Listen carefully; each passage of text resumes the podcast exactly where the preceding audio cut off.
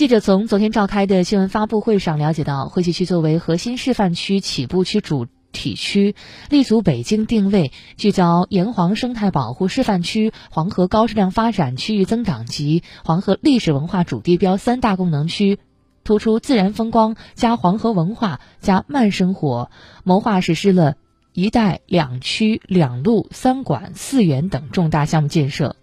目前已退出渔业养殖六千两百亩，恢复湿地六千五百亩。